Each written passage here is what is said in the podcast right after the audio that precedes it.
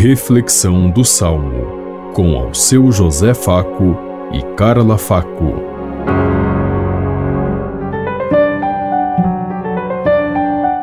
Paz e bem a todos os ouvintes que estão em sintonia conosco neste dia, na meditação do Salmo 95.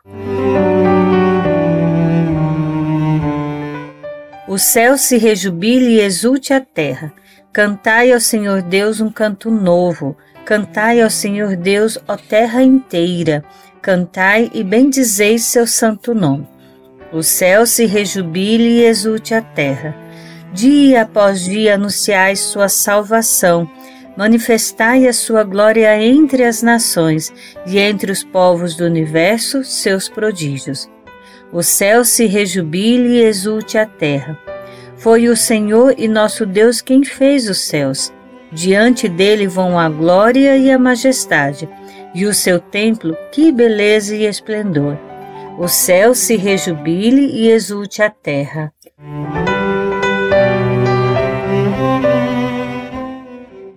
O céu se rejubile e exulte a terra.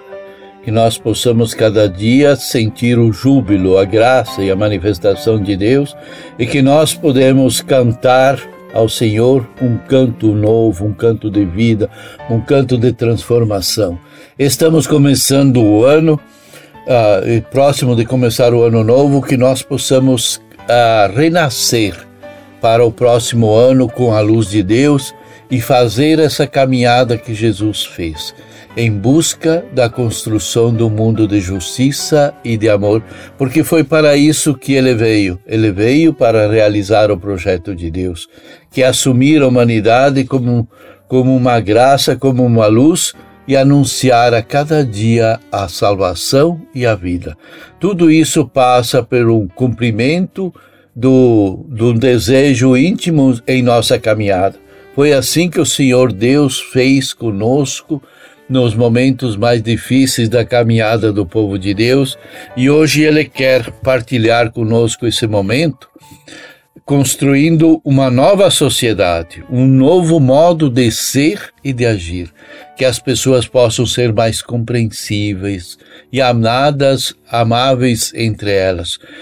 É difícil aceitar hoje vendo pessoas próximas, parentes, amigos se degladiando por por picuinhas, por coisas que não têm sentido nenhum, criando inimizade diante de Deus por se acharem um mais importante do que o outro.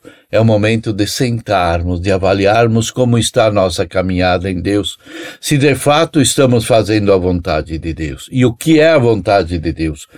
Hoje é muito fácil ver pessoas falando qualquer asneira e colocando na boca de Deus como uma verdade. Deus não é isso. Deus é é a verdade que encontramos nas Sagradas Escrituras. Aprendamos a conhecer a palavra. Pensemos em tudo isso enquanto lhes digo. Até amanhã, se Deus quiser. Amém. Você ouviu Reflexão do Salmo com ao seu José Faco e Carla Faco.